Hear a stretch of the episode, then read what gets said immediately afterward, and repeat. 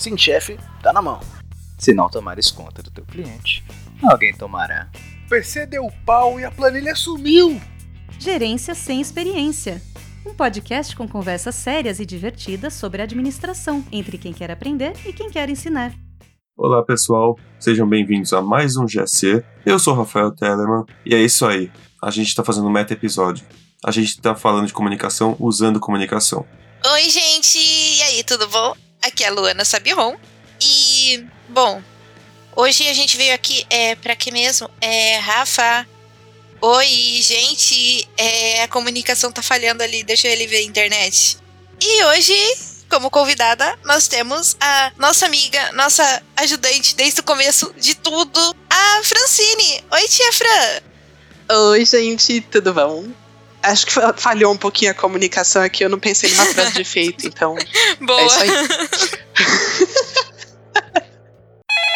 Ah, que telefone chato. Falar, escrever, desenhar, datilografar, gesticular. São centenas de formas que temos para gente conseguir se comunicar. Sem isso, não poderíamos formar bandos, grupos, vilas, nações. Poucas coisas foram tão importantes para os Homo sapiens como a comunicação. Por isso, hoje, trazemos novamente uma especialista na arte de interagir com pessoas para falar dessa chama que une as pessoas a fim de atingir um objetivo e trabalhar como se fôssemos um único corpo. Então, vamos subir nesse balão e entender como se comunicar nos céus da podosfera brasileira. Vem com a gente!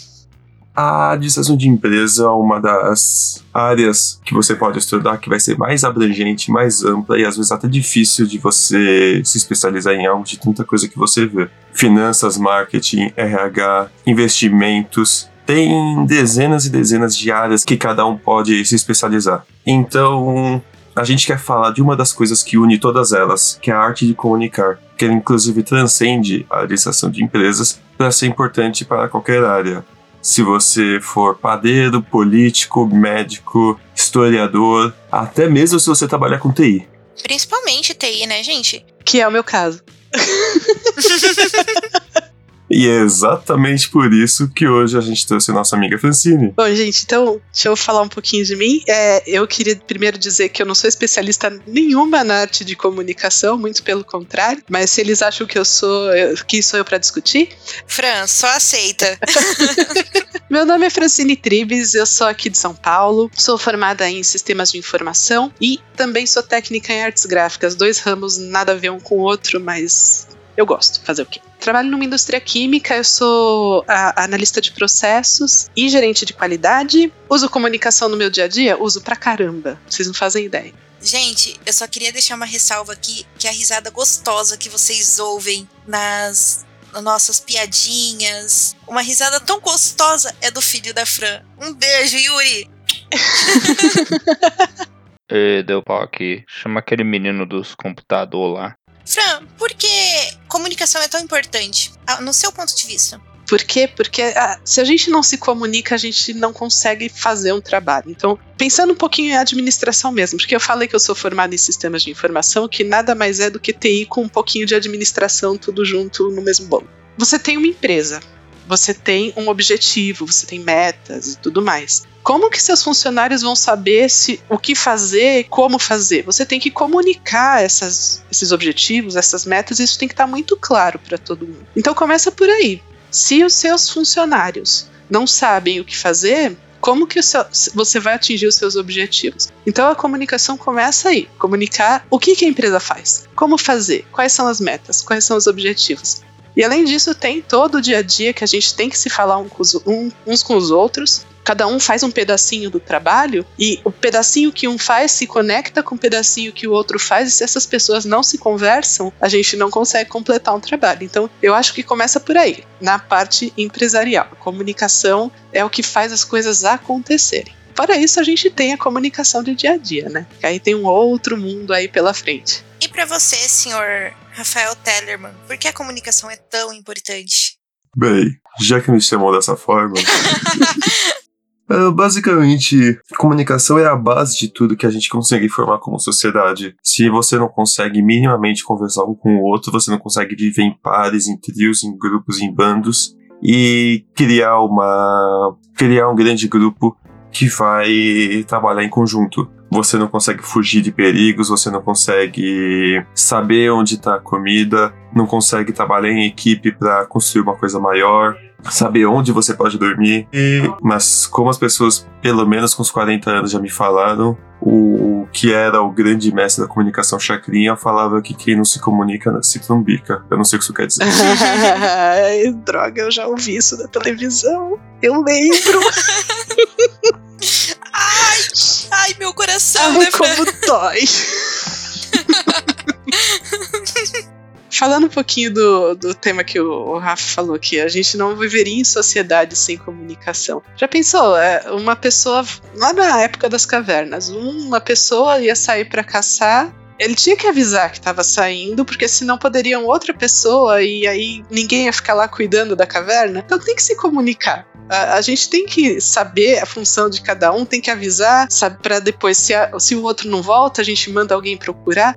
Tem que se comunicar, não tem jeito. No dia a dia, n- numa casa, a gente tem que se comunicar também. Ah, tô precisando de papel higiênico, né? Que andou faltando no mercado aí por causa da, Covid. Tem que avisar: olha, quando você estiver voltando para casa, passa no mercado, compra papel higiênico, compra é, saco de lixo. Gente, a gente tem que se comunicar o tempo todo. Isso não é diferente no, no trabalho, na escola. É, a gente tem que se comunicar, não tem jeito. Eu tô imaginando agora o Homem das Cavernas, o Ug, chega pra mulher com quem ele convive. O Ug vai comprar cigarro. Aí o Ug nunca volta. Então, aí você tem que mandar alguém atrás do Ug. Porque pode ser que lá o, o, o tigre de dente de sabre pegou ele. Tem que mandar alguém atrás. Ou então o Ug só foi parar no mundo e você cai. Né? É que é uma mesa que ele tá narrando pra gente. Tem um homem da- das cavernas que se chama Ug. Chamado Ug. Ug Ug. Não, tem um sistema só de, de, de época das cavernas. E, inclusive, tem esse sistema de RPG que é da. O mundo seria o mundo da época das cavernas. E a restrição para os jogadores é que eles têm pouquíssimas palavras que eles podem usar. Assim, é coisa de uma ou duas palavras só. E eles têm que conseguir se comunicar por gestos ou por mímica, usar essas poucas palavras que tem disponíveis para conseguir atingir o objetivo. É extremamente difícil de jogar, porque a gente está tão acostumado com a comunicação verbal que ter que mudar para uma comunicação é, de mímica algo é super difícil para jogar. É, falando em RPG, uma ressalva, outra ressalva, na verdade. Um beijo pro Ug, que é o Dom Escopel, tá bom, gente? E esse sistema é mais uma vítima do corona. Porque você não consegue jogar online. Nossa, é verdade. Na verdade, dá sim, porque agora o Discord tem opção vídeo. Que tristeza. Outro dia, inclusive, eu tava jogando jogo de tabuleiro com meu primo. Ele pegou uma, a câmera do celular, ele colocou de cima, gravando o tabuleiro. A gente tava com vídeo, ah, tinha que jogar dado, então ele- a única coisa que ele perguntou se, se a gente tinha dado em casa. Ai, Égua da frase quinta série, hein? Aí a gente respondeu, né, de acordo com a, a- a situação de cada um. E aí ele ia movimentando as peças no tabuleiro e a gente de casa ia falando o que, que a gente ia fazendo. Mas a gente conseguiu até jogar jogo de tabuleiro via ferramentas de comunicação que hoje a gente tem disponíveis. o que eu ia falar do RPG é que teve uma mesa que um era cego, o outro era surdo e o outro era mudo. Nos botes de dado tem a opção de falar e ele tinha tipo um aparelhozinho que falava. Aí o Felipe Xavier, como sempre, um gênio. Gente, eu sou muito fã do Felipe Xavier. E ele vai estar ouvindo isso daí pra revisar, então um beijo, Felipe. É só que ele colocou, ele no bot, o, o próprio bot fazia uma vozinha, tipo, já que ele não podia falar. Eu achei incrível, incrível de verdade mesmo. Mas agora com a quarentena, é, ao mesmo tempo que a comunicação parece que exauriu, ela também aumentou, porque agora a gente consegue Discord, Skype, Zoom, no caso da faculdade, que tem as vídeos, videoaulas por lá. Não tem como o ser humano não se comunicar. Sem a, é, sem a comunicação, ele não vive, igual a própria Fran falou. Como que o cara ia sair, o homem da caverna ia sair sem avisar para onde estava indo? Exatamente. Ou então até para avisar, meu, uh, encontrei uma nova fonte de água mais perto. Tem que comunicar isso para a comunidade. Eu acho que a partir do momento que se estabeleceu comunicação, o ser humano deixou de ter tanta necessidade de ser nômade. Antes eh, todo mundo caminhava tal, e aí eles começam a se falar, começam a descobrir coisas como, como plantar, onde tem fonte de água, eles começam a se comunicar de alguma forma bem inicial, mas a comunicação faz com que as pessoas passem conhecimento e consigam se estabelecer num local. E aí com isso a gente deixa de ter a necessidade de ser nômade. E aí a gente se desenvolve. Mas até os nômades mesmo, para eles se se, entre aspas, se tocarem que precisavam sair, eles tinham que se comunicar de alguma forma. Verdade, verdade. Então a comunicação, eu acho que. Acho não, tenho certeza. Se sem ela, não estaríamos aqui hoje. Não, e, e, se a gente for ver, até mesmo os animais que a gente diz não racionais, eles se comunicam de alguma forma. As abelhas, dependendo do movimento que elas fazem na colmeia, elas conseguem indicar onde tem a fonte de mel para as outras. É, então, existem formas de comunicação que a gente nem imagina. E realmente, qualquer ser vivo desse planeta aqui depende da comunicação. Sim, agora imagina, Fran e Rafa, a quarentena hoje em dia, é, hoje em dia ainda tá, entre aspas, fácil. Mas imagina, sei lá, há 20 anos atrás. Pô, sacanagem. Há 20 anos atrás foi quando eu comecei a trabalhar. Eu sei como é que era 20 anos atrás, já existia e-mail, tá? Dá licença. A gente falou um pouquinho disso no episódio de rotina, que o, o Guacha até citou uma vez em Floripa que ele ficou alguns dias sem energia nenhuma e você volta para 300 anos no passado por causa disso. Sim, mas, tipo, imagina que bizarro que seria. Ai, eu quero falar com um amigo meu do outro lado do mundo. Ia ser telefone, ia vir uma conta absurda. Meu, lembrei. Existia uma coisa na, há mais de 20 anos atrás, que era antes de, da internet, é que quando eu comecei a estudar inglês, é, existiam umas, uns sistemas, eu, eu tenho mania de falar sistemas, mas existia o PayPal, o Pay, PenPal, é o amigo por caneta. Então, a, eram empresas que você se cadastrava, eles davam endereço e você passava a se comunicar por carta com pessoas de outros países para poder praticar o inglês. Era bem divertido. Nossa, incrível. Hoje em dia a gente manda e-mail. Hoje em dia a gente manda WhatsApp. Antes a gente tinha que escrever. Por sinal, eu acho que eu esqueci como é que se escreve com a mão. Voltando à parte dos animais, a gente falou já das abelhas que elas têm uma comunicação por forma de agir. A gente vai tendo outros animais como o golfinho, que tem um vocabulário próprio, o macaco, que emite sons, se mexe de formas específicas para explicar aos outros o que está acontecendo. Tá assustado, tá nervoso, tá com raiva, o que quer acasalar. Então, querendo ou não, então a comunicação ela é uma das coisas que permitiu a humanidade evoluir tanto, ao mesmo tempo ela não é uma coisa exclusiva. A gente teria que juntar com outros fatores, como fogo, como polegar opositor, diversas outras coisas que as teorias vão afirmar que permitiram a humanidade evoluir até chegar ao espaço. Mas a gente nem precisa ir tão longe. Nós, seres humanos, quando nascemos mesmo, como bebê, a nossa forma de comunicação como nenenzinho é o choro. E olha, o choro é diferente dependendo do que, do que, que eles precisam. Isso é fato. É diferente. Isso que eu ia falar. Cabe aos pais decifrarem a comunicação do bebê. Quando é fome, quando é cólica, quando é tá sujinho de cocôzinho e de xixizinho. Olha como eu tô fofa, gente. Oh. Às vezes eles só querem atenção. Nem precisa ir, tipo, tão longe. Desde o nascimento, a gente tem uma forma específica de se comunicar e vai evoluindo com o tempo. Posso dar um exemplo? Lá vem. Eu mesma. Olha eu, no primeiro cast e agora. Agora eu tô bem mais solta, né, gente? Já mudou bem, é verdade. E, e aí eu vou até juntar um, um pouco do, do tema de, de comunicação, de, de treinamento, que eu, eu acabei não falando, mas eu dou muito treinamento no, no trabalho. E é engraçado que é, o que a gente vê de gente que tem medo de apresentar, fala assim: ai meu Deus, eu vou apresentar para um monte de gente, eu não sei. Meu, isso é prática. Conforme a gente vai praticando, a gente vai evoluindo, a gente começa a fazer as coisas muito mais fácil. E é, é o que você falou, a comunicação é prática. Eu tenho aqui o Yuri, ele tá aprendendo a falar. O Yuri tem três anos. A risada ele emprestou aqui pro Gerenciar Experiência, acho que era de quando ele era um pouquinho mais novo, mas ele tá aprendendo a falar. Então ainda tem um pouquinho de ruído na comunicação, porque ele não consegue articular todos os fonemas. Mas é interessantíssimo ver como que, de, às vezes, de um dia para o outro, ele aprende uma palavra nova, aprende um, um fonema novo. É muito interessante de ver. Eu falo isso porque eu lembro do meu irmãozinho, há 15 anos atrás, gente. É. É, acho que ele não é mais irmãozinho, mas, Mas- tudo bem. É irmãozinho, sim, Fran, ele é meu Tudo neném. bem, o meu irmãozinho tem 1,80 de altura, ele continua sendo meu irmãozinho. É, eu sei. É o mesmo irmãozinho que eu queria vender ele no cast de finanças, mas é meu irmãozinho, gente. Que eu lembro, cara, que criança chata, chorona quando ele nasceu.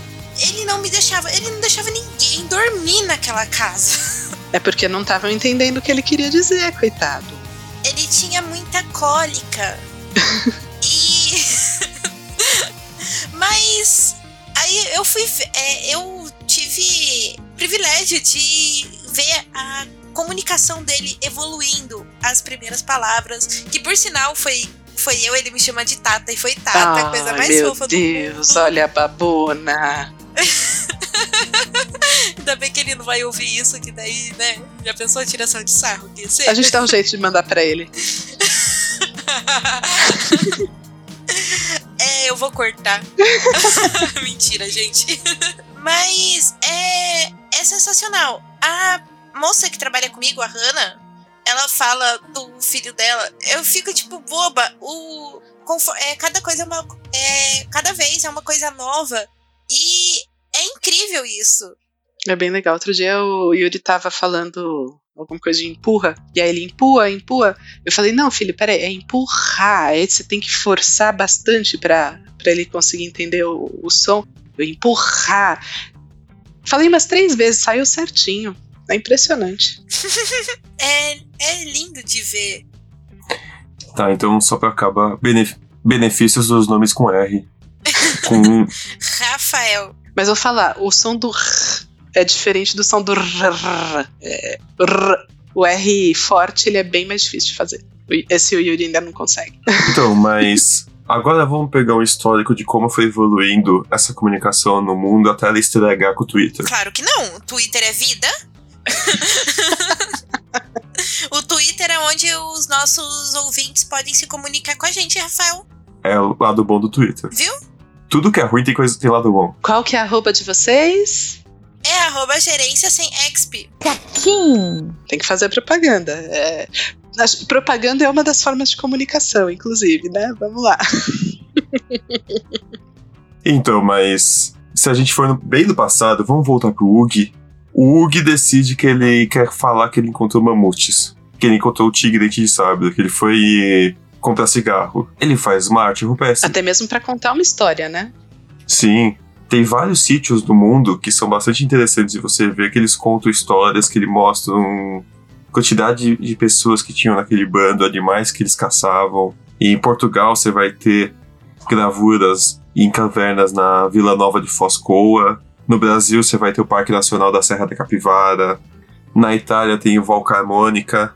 Então, Hoje já meio que se sabe que começou na África a humanidade, mas para onde que ela foi passando até chegar nos diferentes locais do mundo. Então cada um tenta dar aquela puxadinha para falar não, eles vieram para América, não para Europa, não para Ásia.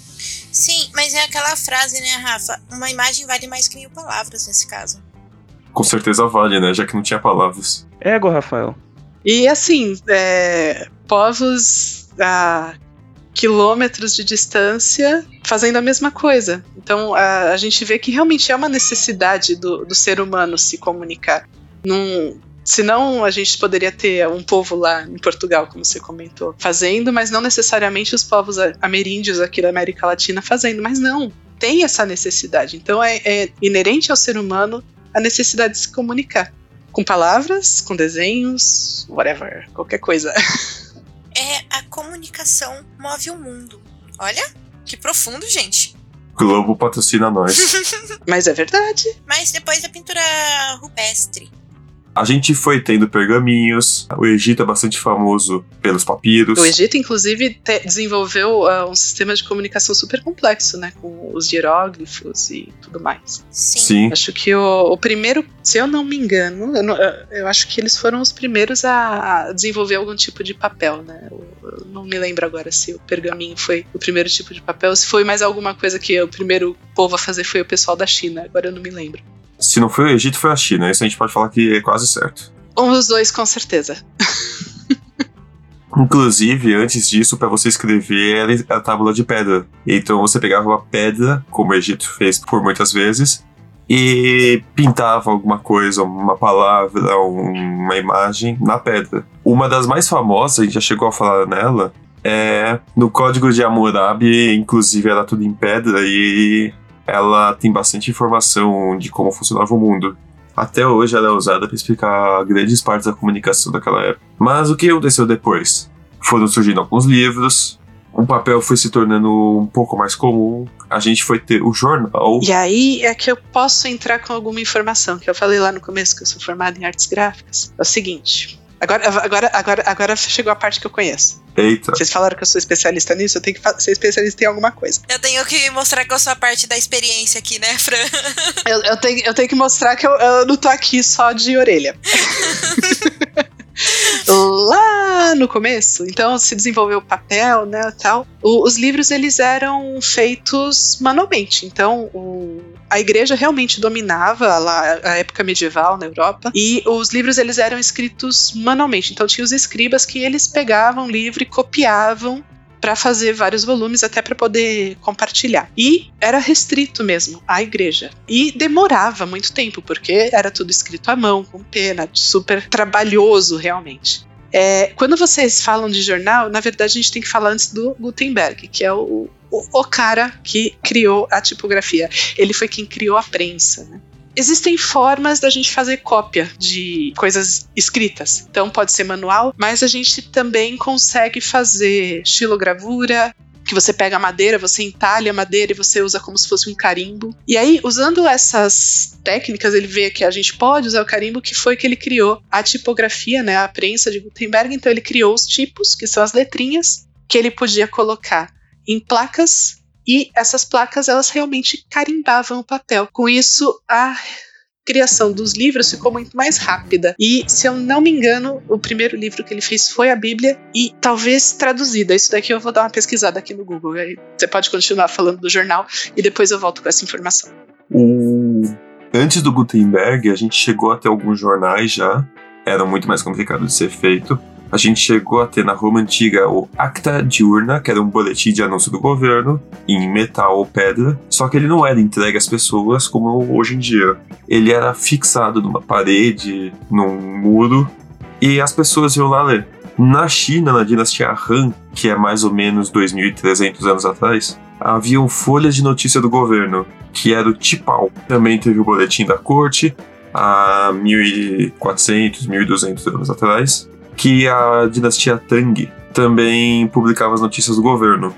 Era tudo escrito à mão, em seda, e lido pelos oficiais. Somente quando Gutenberg foi trazer a prensa, que você pega pedrinhas com as letras e vai colocando na máquina para formar a palavra que você quer até você publicar um milhão de jornais, que permitiu realmente ter essa comunicação em massa que vai permitir você entregar materiais, livros, jornais individualmente à população. Exatamente. E falando um pouquinho, aí eu, eu dei uma pesquisada aqui. O livro que foi impresso, o primeiro livro impresso foi realmente a Bíblia, mas foi em latim. Isso quer dizer que a gente ainda tinha uma dificuldade de comunicação aí. A comunicação era restrita a quem soubesse falar latim. Basicamente religiosos. O povo mesmo não sabia ler, não tinha acesso a esse tipo de informação. E ainda mais naquela época as mulheres, né? Que eram mais os homens também, né? É, ainda mais isso. Então a gente vê que a comunicação vai se desenvolvendo, mas aí sempre vai ficando alguém, alguém para trás que depois a gente tem que ir lá recuperar essas pessoas. então, inclusive aí eu vou falar mais um pouquinho lá na, na nos anos 1500. Então a Bíblia ela foi feita lá na prensa já, então era possível você é, disseminar o conhecimento mais fácil, mas ele ficava ainda restrito a, aos religiosos. E aí lá nos anos 1500 o Martinho Lutero ele fez uma coisa terrível. Ele traduziu a Bíblia. Que monstro! Para o povo entender. Terrível. Ele foi excomungado, né? Não, ele não, não é nem só excomungado. Eles falavam, ó, oh, esse aí você pode matar que não dá problema. Ele foi um monstro, ele traduziu para o povo começar a entender. É tipo a democracia ateniense. Todo mundo tem o mesmo poder de voto, mas só os homens que não, tem, que não são escravos, que têm terras e que são do sexo masculino. Mas vamos lá, então falamos aí um pouquinho da, da tipografia, que é um, uma das coisas que eu estudei realmente. A gente foi ter no século XIX a continuação disso, que foi o telégrafo, que basicamente é um sinal elétrico que é passado de um ponto ao outro emitindo sinais, e isso você lê bastante semelhante ao código Morse. Uma coisa que era bastante mostrada do telégrafo era no Velho Oeste, para passar mensagens, ou outra que ficou bastante popular de se ver na TV, nos jornais, eram nas bolsas de valores das pessoas passando os números que cada ação tá tendo. Então era aquele cara louco lendo na fita pontos e traços para entender se valia a pena comprar ou vender aquela ação. Isso me lembrou a programação com cartão perfurado. Cartão perfurado. Primórdios da computação. Nossa senhora. Porra! Queimando pauta de novo, meu! É, isso daí vocês falam lá no episódio de TI, eu só deixo spoilers pro pessoal ficar interessado em voltar aqui e ouvir vocês depois. Depois disso, a gente foi ter o telefone. Eu acho que a gente não precisa explicar pra ninguém o que é um telefone. Não, né? Rafa, explica aí. Eu, eu quero ver a explicação do Rafael sobre telefone. Vai, Rafael. Tá bom. O telefone é uma orelha gigante que você põe na sua orelha e ela emite sons você fala numa boca e a, essa boca vai passar som. Agora imagina, gente, eu fico. Agora me veio na cabeça. Se quando inventaram o cinema com aquele trem, o pessoal saiu correndo pensando que o trem ia vir, imagina a primeira pessoa se comunicar com o telefone, o que será que pensou? Acho que imaginou que tinha um duende que caminhava pelo fio para contar uma coisa pro outro. Deve ser isso. Ou então que prenderam a pessoa na máquina. Bruxaria. É bruxaria, com certeza. Inclusive, a primeira linha de telefone intercontinental foi com o Brasil, pelo que eu me lembro, com Dom Pedro II. Caramba! Ele era, ele era um visionário. Dom Pedro II era muito aficionado em tecnologias. Falando em telefone, quando eu era criança, que ainda a gente só tinha telefone de discar, e eu evitava um pouquinho de usar, porque eu sabia que minha mãe ia dar bronca se eu ficasse no telefone. E eu tinha minha vizinha de parede, assim, ela morava na casa do lado. E às vezes eu queria falar com ela. Eu desenvolvi com ela um código de comunicação entre batidas na parede. Então, dependendo da quantidade de toques que eu dava na parede, era alguma coisa que eu queria falar com ela. Tá aí. Muito parecido com a história do telégrafo dos pontinhos que você falou. Cada um prepara o jeito que precisa. Hoje em dia, uma, uma forma de comunicação quando a gente tá num grupo de amigos e entra alguém, sei lá, que não tenha tanto contato com a gente, tem aquela palavra-chave, tá ligado? Tipo, ah não, se a gente fala, sei lá, rocambole, a gente troca de assunto? Tem isso? Eu nunca fiz isso. Tem? E como tem? Bom saber. nunca fiz isso. Ah, talvez fizeram comigo e eu não tô sabendo. Ah, Rafa, mas também tem aquela forma de comunicação que é tipo o próprio podcast que a gente ouve, o rádio, que antes tinha novelas por ele, é, não somente notícias é, e músicas. E aí eu vou até contar uma história, que eu adoro assistir History Channel, uma das coisas que eu mais me divirto. Senta, que lá vem a história.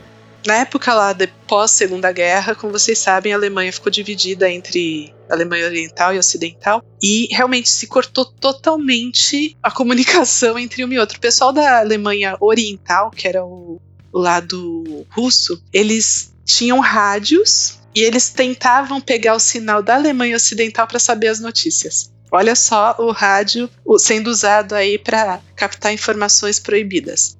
Então, a polícia às vezes chegava até a, a a invadir a casa das pessoas quando descobria que, que elas estavam ouvindo o sinal pirata da Alemanha Ocidental, mas tinha isso também. O, o rádio era usado para conseguir se manter informado num país onde a informação não chegava para a população. Caramba. Você falou do trem do cinema anteriormente. Uhum. Teve o curioso caso do Guerra dos Mundos, que eles avisaram que era um. Nossa, esse foi no rádio foi no rádio. Eles avisaram que isso era só uma. É, era ficção, era só uma leitura de um conto do H.G. Wells. Mas a galera enlouqueceu e tem alguns relatos de pessoas achando que o mundo ia acabar. Porque se tá no rádio é verdade. É lógico, é igual se tá na internet é verdade. Exatamente. Isso sempre existiu. Se passou na televisão é verdade, então sempre. A comunicação só foi é, se atualizando com o passar dos anos. A gente muda a mídia, mas não muda as pessoas. Exatamente. mas, gente, só pra falar de. É, já que a gente tá falando de rádio aqui, deixa eu fazer um jabazinho do outro projeto que eu tô. O projeto Drama, que eu brinco com pessoal que tá na organização, que é como se fosse uma história de novela, de uma radionovela. Porque nós vamos fazer as gravações, vamos. É, fizemos, temos roteiro, temos tudo bonitinho, vamos gravar e disponibilizar os áudios e está ficando muito interessante. Então, se tiver mais curiosidade, é só procurar o Projeto Drama no Twitter e no Instagram. Caquinho! Mas a gente já falou do século XIX, que teve o telégrafo, telefone, rádio. Mas e agora no século XX? E aí, Rafa, o que, que teve no século XX de tão revolucionário? Guerras, mais guerras. Não, pera, isso não é revolucionário. Depende. Mas a guerra revolucionou muita coisa. Sim. Exatamente. Então, a gente teve a televisão, que foi basicamente a continuação do rádio, de certa forma. Você ouvia, agora você vê. A televisão permitiu mais e mais pessoas verem o conteúdo. O cinema, de certa forma, chegou à casa das pessoas. O cinema, como transmissão de conteúdo, foi ficando cada vez maior. A primeira gravação de cinema foi a passagem do trem, que era só uma passagem de trem. Mas isso foi progredindo. A gente foi ter alguns materiais que tiveram na TV, que tiveram no cinema, acabaram sendo conteúdos de propaganda bastante fortes e que comunicaram uma mensagem muito complicada. A gente foi ter o Triunfo da Vontade, que basicamente era uma propaganda do Hitler para falar que ele era um anjo. Até hoje isso é usado em publicidade para mostrar como que você usa as técnicas para fazer o povo acreditar no Mas que é você verdade. É, as pessoas são muito influenciáveis. Sim. São, infelizmente. A gente foi ter filmes da Ku Klux Klan, tentativas de releitura de ditadura. O que surgir para tentar mexer com o povo e fazer acreditar no que você quer vai surgindo. E isso sempre existiu com cada vez as pessoas tendo mais acesso essa comunicação de massa facilita. Sim, é, a gente consegue ver o quão as pessoas são influenciáveis e manipuláveis. Porque se a gente vê que alguém não gosta, por exemplo, de caneta, a pessoa consegue faz, te, é, te manipular de uma forma que você passa a. Você pode não gostar, mas você passa a pegar ódio daquilo. E com isso conseguir manipular as pessoas para aquilo que. Exata, pra exatamente aquilo que você quer. Eu acho isso tão. É mal. É cruel. É horrível. E, é, e isso é o poder da, da mídia. Nessa mesma época, a gente foi ter Guerra Fria, foi ter o satélite aparecendo. Primeiro satélite foi enviado pela União Soviética, chamava Sputnik, que realmente quer dizer satélite. Uau, como eles são Que criativos. Olha a sintonia minha da Fran. Começou, Fran? Ah, a gente é, sabe que é assim, né? Quando a gente começa a falar, a gente Gente. acaba falando a mesma coisa. A gente come... a- que, que, qual mesa que a gente tava jogando? Não era nem mesa, a gente tava falando do. aquele cast sobre. aquele cast do Dia das Mulheres, acho. Ah, não, era, ou foi era uma, alguma foi mesa. uma mesa. Foi, Foi, uma a gente mesa que fazia a mesma coisa. jogando. Foi a mesa do NEF de investigação, não foi? Não. Não lembro de quem lembro. foi, mas foi uma mesa que a gente tava jogando de investigação e a gente tava em lugares totalmente distintos, então eu não podia Ah, lembrei, dar pitaco lembrei, no que a lembrei. Fran tava falando e ela não podia dar pitaco no que eu tava falando. A gente só mutava, senão era metagame. Aí, ai, não sei o que, vou fazer tal coisa, vou procurar as câmeras de segurança. Aí eu só escrevo no chat. Eu, ia, falar, pra você, você fazer fazer isso isso. agora. eu tava pensando nisso. Isso é comunicação. Plim, plim. É a comunicação telepática que eu tenho com a Lu. Desculpa, Rafa. Inclusive, a gente falou no rádio que as, as Alemanhas se comunicavam pelo rádio quando o satélite soviético, quando o satélite vermelho su- surgiu, eles lançaram uma comunicação que era audível em qualquer rádio amador para as pessoas saberem, a gente conseguiu. Olha, isso é Uhum. legal. Gostei. Após isso, a gente foi ter computador, a gente foi ter internet. Claro, onde que isso surgiu? No exército. Exército. ARPANET. Pa- é, o ARPANET, eu não, não me lembro. ARPANET, eu não, não lembro No agora TCC. como isso surgiu. Mas eu, estudei isso na faculdade há 15 anos atrás.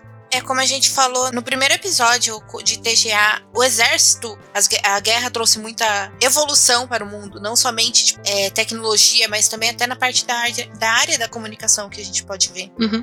E a gente pode também citar o exemplo de como que a Segunda Guerra foi vencida, né? Através da comunicação. Quando eles quebraram o código da encripta. Exatamente.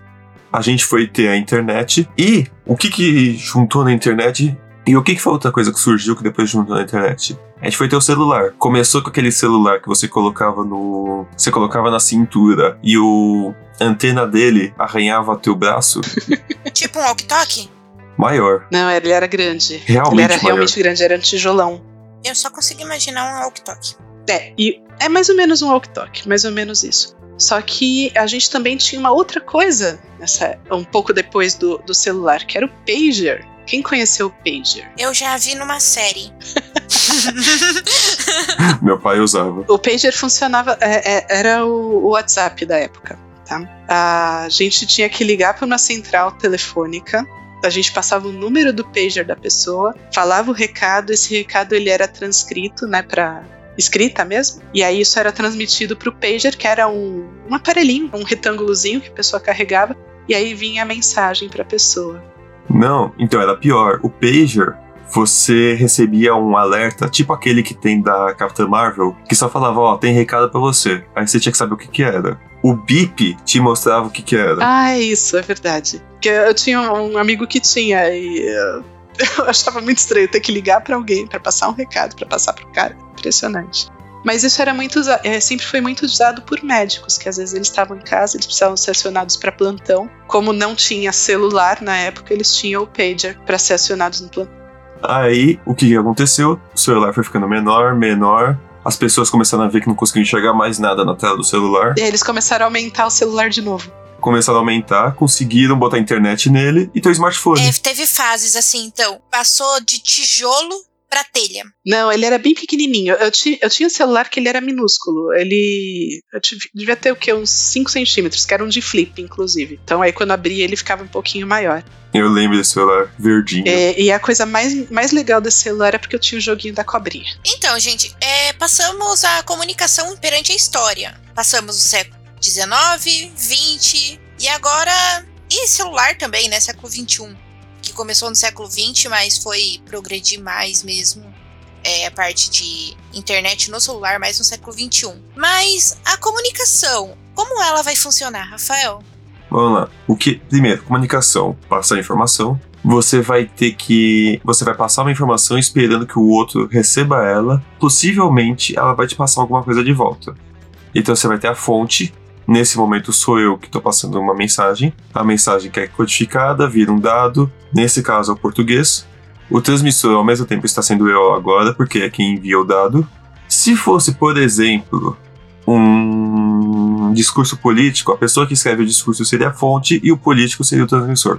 O canal vai ser o caminho entre o transmissor e o receptor, ou seja, o podcast nesse momento. Mas a gente tem um problema. Podem ter ruídos, coisas no meio do caminho que vão atrapalhar. Seja porque a pessoa não sabe falar, como atualmente ainda é o caso do filho da Fran, seja porque houve um problema no meio. Então, Que no caso, nesse caso do episódio, a editora aqui, a Luana, vai cortar pra vocês receberem bonitinho. Agradeçam a Luana, editora. E se ficar ruim, critiquem a Luana, editora. Fala- vamos falar então um pouquinho do, do ruído. Então, A, a, empresa onde eu trabalho é uma empresa multinacional, então a gente tem muito contato com a matriz que fica lá nos Estados Unidos. Quando eu comecei a trabalhar lá, eu comecei como estagiária e tal. Tinha feito lá meu cursinho de inglês, achava que falava na beleza. Aí, um belo dia, a pessoa que era quem me supervisionava falou: Olha, vou entrar em férias, você vai cobrir a minha parte. E falei: Ah, beleza. Ela falou: ah, então se tiver algum problema no sistema, você vai ligar no helpdesk e vai falar com os caras. Só que o helpdesk era em inglês. Gente, eu travei na hora. Então, depois vocês vão falar lá os motivos que a gente pode ter ruído e eu simplesmente travei. E sim, óbvio, claro, quando ela saiu de férias, deu problema no sistema, eu tive que ligar. É, uma das coisas que eu fiz para tentar solucionar o meu, o meu bloqueio é eu escrevi, porque o inglês escrito para mim ele sempre foi muito mais fácil. Então eu escrevi tudo que eu tinha que falar no papelzinho, liguei no helpdesk rezando para eles não me perguntarem mais nada do que estava ali no papel e falei. Falei inglês com os caras, os caras foram lá e corrigiram o sistema. Então é isso. A gente às vezes tem ruídos, a gente tem que se conhecer, saber uh, onde está o problema e a gente tem que buscar alternativas para resolver esse ruído. Mas foi divertidíssimo essa, essa situação no estágio que eu tive que escrever para falar com os caras. Hoje em dia eu já consigo sem escrever. Mas eu me identifico muito com isso, Fran, porque no primeiro. Vamos pegar aqui o exemplo do gerência mesmo. No primeiro episódio, eu tava tão nervosa, tão travada, que eu. Nossa, eu falei muito com a Fran no dia, tipo. E ela, calma, relaxa, vai dar tudo certo. Mas eu tava tão nervosa que eu. No, não só no primeiro, mas nos primeiros, eu travava. Voltei a fala umas cinco vezes. Eu não lembro quantas vezes que você voltou, mas eu lembro que você precisou regravar várias vezes. Sim, foi bastante. Aí eu, nossa, deu calma, respira. O Rafael, calma. Aí eu, não, mas agora. Agora eu não tô travando tanto. Eu tra dou umas travadinhas, mas tá bem menos. Mas agora me coloca para falar diante de uma, uma, uma, sei lá, umas 10 pessoas. Tá todo mundo olhando para mim. Meu amigo, a, a Luana, ela fica bambeando igual vara verde mas, mas em algum momento vai sair. Mas é, é normal, cada um tem a, as suas áreas de fortaleza e de dificuldade. Eu, por exemplo, não tenho problema nenhum em falar para público grande. Ah, o pessoal até no, na, na época do colegial achou esquisito, porque a gente tinha que fazer um teatro. E eu sempre fui uma pessoa tímida, mais introvertida tal. E no dia que foi fazer o teatro, fui lá de boa. O pessoal falou, Fran, eu não esperava que você fosse conseguir. Eu falei, gente, de boa, meu problema é falar com uma pessoa específica. Se é pra falar pra um monte, não tem problema nenhum. Tanto que na, na minha formatura da faculdade eu fiz o discurso para os pais lá, pra, uma plateia cheia, sem problema nenhum. Agora não me pede para ir falar com uma pessoa que eu não conheço. Não, eu já falo de boa. Igual, a, teve um evento na faculdade ano passado, retrasado, que turma de DM ficou para recepcionar e eu me disponibilizei em ajudar, né? Aí a minha coordenadora falou: ah, vai lá e recepciona, é, vai lá em tal lugar, recepciona quem entra por lá. Eu, beleza, super recepcionei de boa, mas eu não conhecia, né? Mas eu sou, sou meio cara de pau, sou meto louco mesmo, né? Só, só fui eu. Na semana de DM que minha turma organizou, que era para eu falar com o pessoal sobre um determinado assunto lá na frente e o, o professor Otávio me chamou. Meu, era minha sala. Eu conheço eles. Conheci eles há três anos. Esse ano é quatro? Beleza. Mas eu conheci eles há três anos. Mas eu fiquei tremendo. Minha pele tava tremendo. Eu. Nossa! Mas Lu, vou te falar, isso daí se resolve com o tempo, tá? Com prática, isso muda. Eu sempre fiquei muito nervosa para fazer apresentação, então desde desde o colegial técnico a gente sempre teve que fazer apresentação de trabalho, ficava extremamente nervosa. Hoje em dia o pessoal fala, Fran, você tem que dar um treinamento para uma turma de 15 pessoas amanhã. Eu falo, beleza, vamos lá. E vou numa boa. Só vou. Bora. Bora. Então vamos falar um pouquinho lá do, dos ruídos, que eu tenho mais história para contar, mas eu vou deixar vocês falarem Vamos lá. A gente pode ter vários tipos de ruído, a gente vai dar alguns exemplos rápidos. O transmissor, ou seja, quem passa a ideia, ele pode não passar de forma clara. Ou seja, falar de uma forma que não transmita bem a ideia. Esperemos que não seja o caso nosso hoje nesse podcast. Ele pode estar se comunicando com várias pessoas ao mesmo tempo, com várias coisas ao mesmo tempo. Então ele não foca numa coisa e em vez de ele falar para botar dois ovos na receita, ele fala para botar um tijolo e meio. Aí complica. É, não vai ficar bom. Podem haver problemas na codificação da mensagem. Então, você planeja mandar de uma forma no podcast, mas você precisa de imagem. Então a pessoa não consegue entender direito, por exemplo. Como a Luana falou, se a pessoa estiver muito nervosa, ela vai ter um bloqueio emocional. Exatamente. E um último, os hábitos dela de falar podem dificultar. Se ela for uma pessoa que fala muito rápido, muito devagar, grita muito, fala muito baixo, a forma como ela fala pode dificultar a passagem da mensagem. Exato. E aí que eu tenho história para contar. que era aí que eu queria que vocês chegassem. É, tinha um- uma professora no, no colegial que ela falava a nível D o tempo todo. A gente não conseguia prestar atenção no que ela estava falando porque a gente ficava contando quantas vezes ela falava a nível D. Outro problema que eu vejo muito acontecendo, isso daí ah, nem todo mundo percebe. Os cacuetes na fala. Então, você tá falando e né, né, tudo no final vem um né, né. Isso daí também atrapalha porque a pessoa desconcentra. E um outro, o último tema aí de hábitos de locução é que a gente precisa respirar. Uma coisa que eu fazia muito errado no começo. ven- o pensamento vinha muito rápido, precisava apresentar, precisava dar o treinamento, e a cabeça ela é muito mais rápida que a fala. Então eu falava muito rápido, não, não respirava, não dava tempo para as pessoas processarem aquilo que eu estava falando. Então a, a gente tem que parar, respirar, pensar no que está falando, olhar para as pessoas para ver se elas estão entendendo, se elas estão seguindo aquela linha de raciocínio. Então é, isso é prática, é você se observar. A Luana estava falando lá do começo. Tinha muito cacoete também no começo, que já diminuiu, porque ela conseguiu soltar um pouco mais agora. Tá bem mais fácil. Tá um Nossa, pouco mais fácil. meus- é... Diminuiu tanto, né?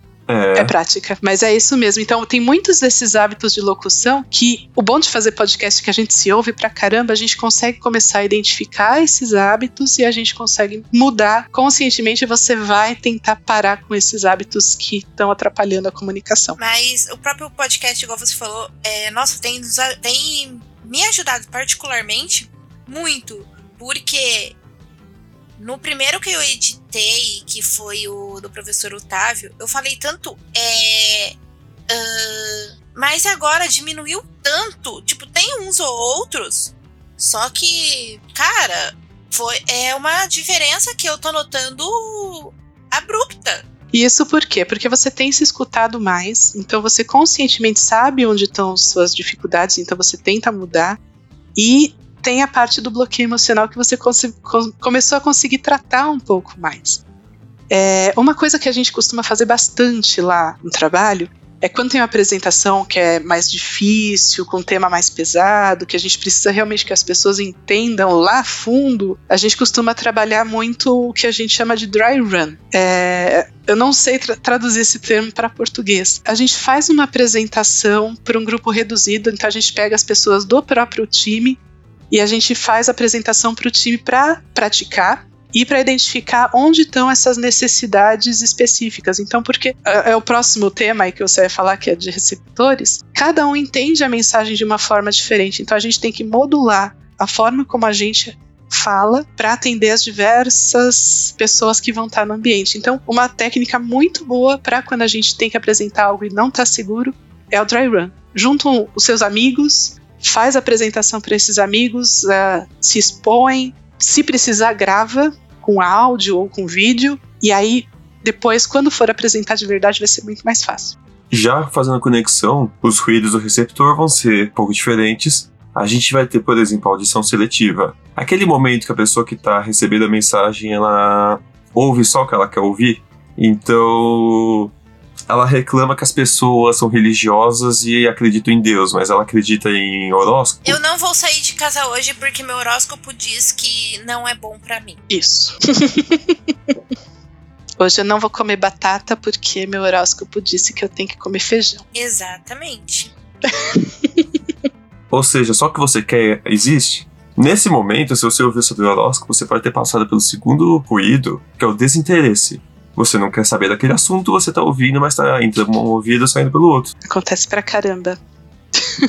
e vou falar, é, uma das dificuldades que eu tô tendo agora nesse, nesse, nesse período que tá todo mundo, cada um na sua casa, é que eu não tenho como olhar na cara das pessoas para saber se eles estão prestando atenção no que eu tô falando ou não.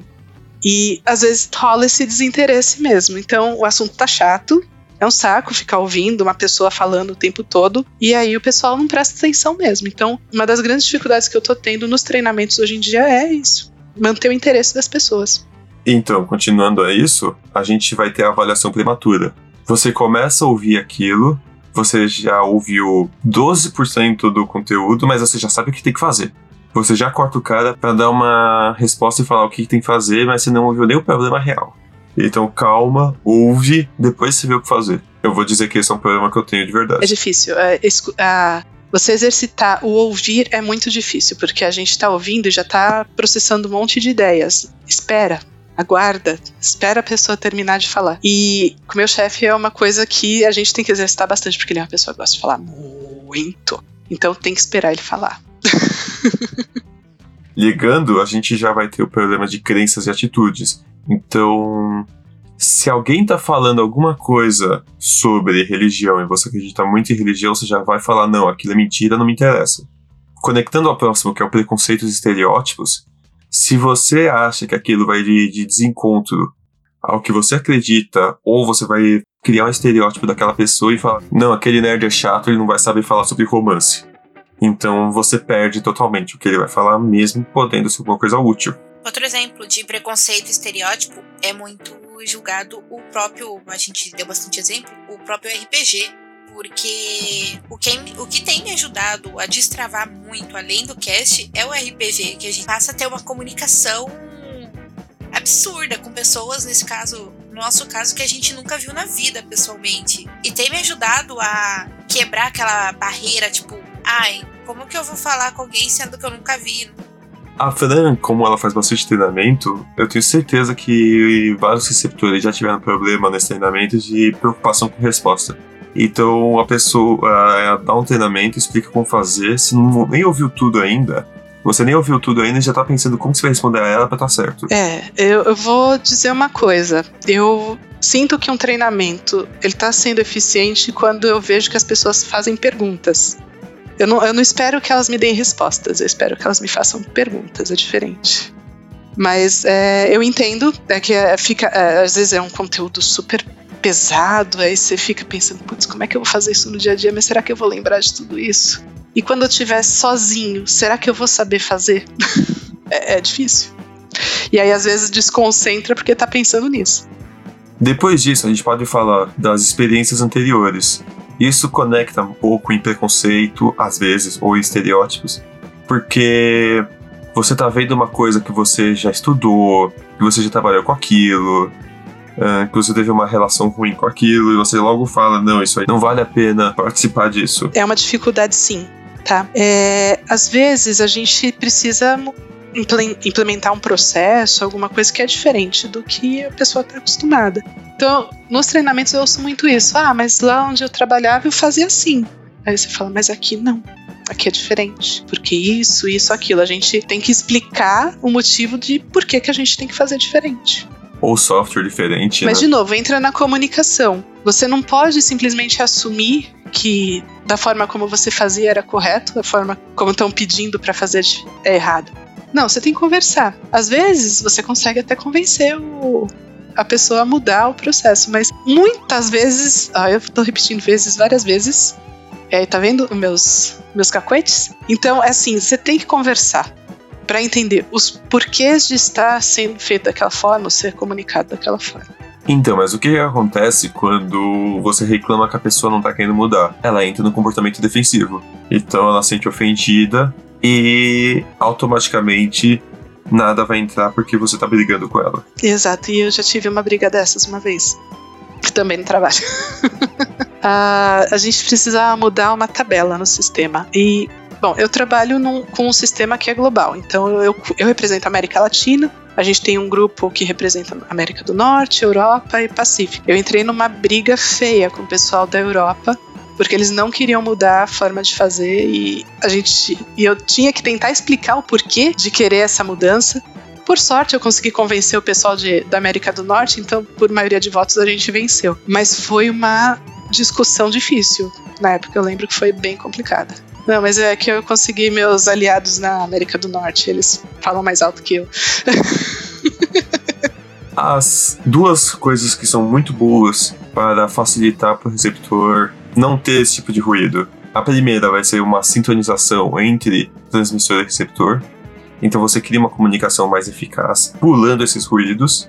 Isso muito é adquirido de tempo também. É muito mais fácil você tirar ruídos com uma pessoa que você se dá bem e conhece há um bom tempo do que uma pessoa que você acaba de conhecer que você não gosta. Faz sentido? Faz muito sentido. Inclusive nos treinamentos, a, a, a gente sempre tenta começar com o tal do quebra-gelo que é uma técnica também bastante útil. Então, a gente não começa no assunto direto, a gente vai primeiro conhecer as pessoas. Então, uh, usa alguma, alguma técnica para você falar um pouco do, do seu passado, do que você gosta, o que não gosta.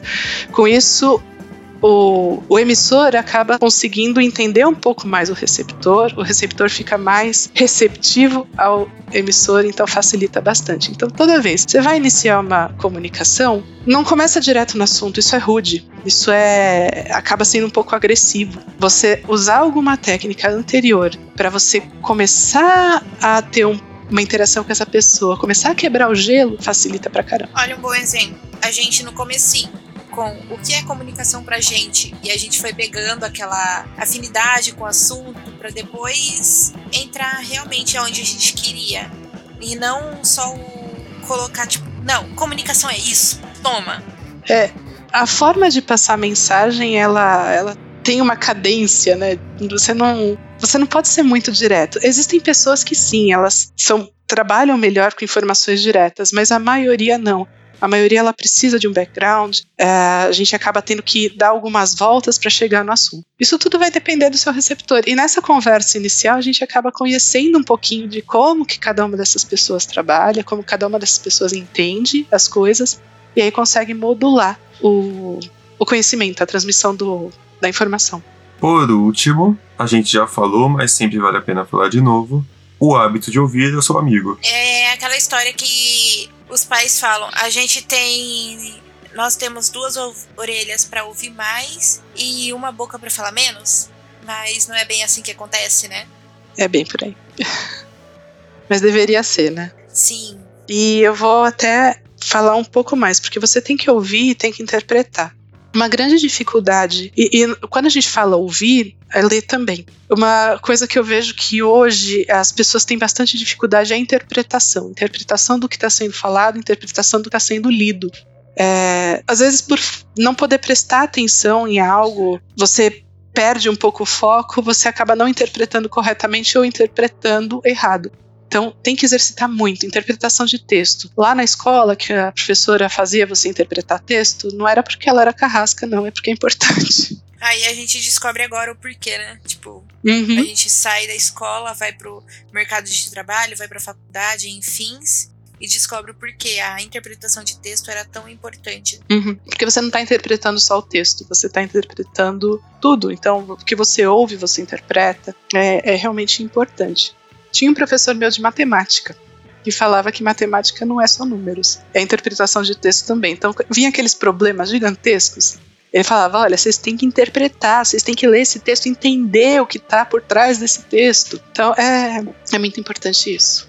A última coisa que a gente vai passar hoje é uma imagem que vai estar tá na descrição também do no site, que ela exemplifica bastante como que funciona uma comunicação. Você vai ter a fonte, que ela vai pensar como que ela vai codificar aquela mensagem. Ela vai achar uma forma de transmitir pelo transmissor, muitas vezes essa mesma pessoa. O transmissor vai passar por um canal até chegar no receptor. Nesse canal vão acontecer esses ruídos todos que a gente falou, de estereótipos, de passar mal a informação, de não querer ouvir. O receptor vai receber, codificar de novo e entender o que está acontecendo.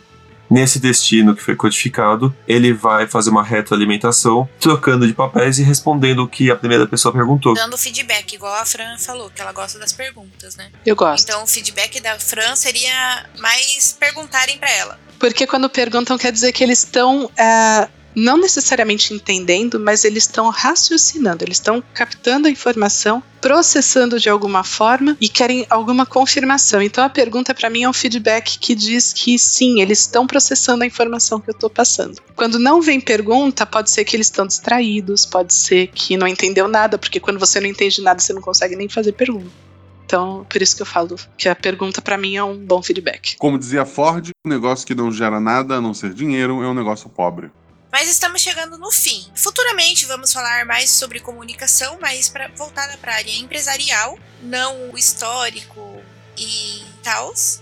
É, então fiquem ligados e só vem com a gente que é sucesso. mas Fran, deixa eu te fazer uma pergunta. Hum. Você tem alguma sugestão cultural? Porque essa parte a gente pega nosso convidado de surpresa, assim, sabe? Uma série que eu recomendo para vocês é American Gods, que ele tá disponível lá na Amazon Prime, que é o que eu falei, tem um dos deuses lá, é a mídia. Acho que é super legal para entender um pouquinho sobre como a mídia influencia. Mas, além disso, um filme que eu recomendo para vocês, que eu acho super legal, é o, é o filme chamado A Chegada, que ele mostra ah, extraterrestres que vêm aqui para a Terra e existe aí uma dificuldade de comunicação com eles. Acho que esse daqui é, esse é bem legal. O filme eu não cheguei a assistir, mas a série, ela. Além de ter a própria mídia como deusa, ela também tem uma forma de se comunicar bastante específica e interessante. É, é, é pesada, não é uma série levinha, mas eu acho interessante. A qualidade é recordada muito depois do preço ter sido esquecido. E é isso, pessoal. Chegamos ao fim de mais um episódio. Obrigada por nos acompanharem até agora. Eu queria agradecer imensamente a Fran por aceitar o convite. Eu adorei, Fran. Muito obrigada. E. Fran, onde a gente te encontra nas redes sociais? A minha única rede social que é realmente aberta é o Twitter, que é o arroba frantribes. Pode me encontrar por lá que tá tudo certo. Rafa, quer falar alguma coisa? É, gente, se o corona ainda estiver no Brasil, tentem ao máximo não sair de casa, escovem os dentes e ouçam podcast. De preferência, gerência sem experiência. Por favor. E, e- e- quem quiser que eu volte para outro episódio, faz, faz uma, uma forcinha aí, fala pra Luana, fala pro Rafa que eu volto. Fala, faz a hashtag no nosso Twitter. Mais um, é, volta Fran. Volta, Fran. Mas então, galerinha, falando no Twitter, se, mais uma vez, se vocês quiserem nos achar, a nossa arroba é arroba gerência sem exp. E o nosso e-mail, se quiser mandar uma sugestão, pedido de tema, Continuação de um tema. sei lá, só conversar. Se tiver perguntas, eu gosto de perguntas, gente. Pode Exatamente. perguntar, eu respondo lá no para eles, se eles receberem alguma pergunta, não tem problema não. É isso aí, gente. O nosso e-mail é gerência sem experiência gmail.com. E é isso aí, pessoal. Um beijão no coração de vocês. Tchau! Tchau.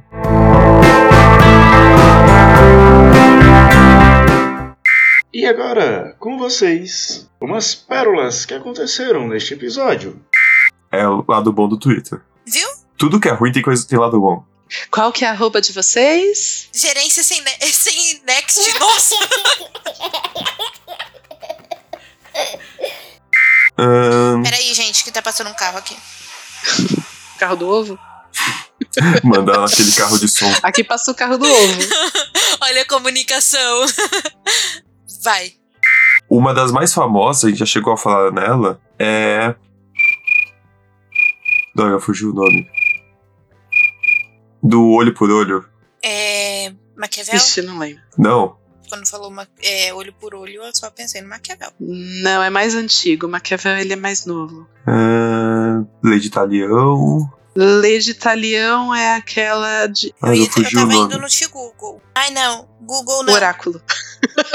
Código de Hammurabi. Perguntei Código pra. Wikipedia. Então, gente, ó, comunicação aí. Alguém escreveu e eu consegui ler e passar a informação. É, é isso, comunicação. A, a palavra escrita é um tipo de A comunicação. nossa. O que, é, o que a gente tá seguindo agora é uma forma de comunicação, a nossa pauta. Metalinguagem. um corte gigante no meio do episódio. Isso é comunicação. Plim, plim.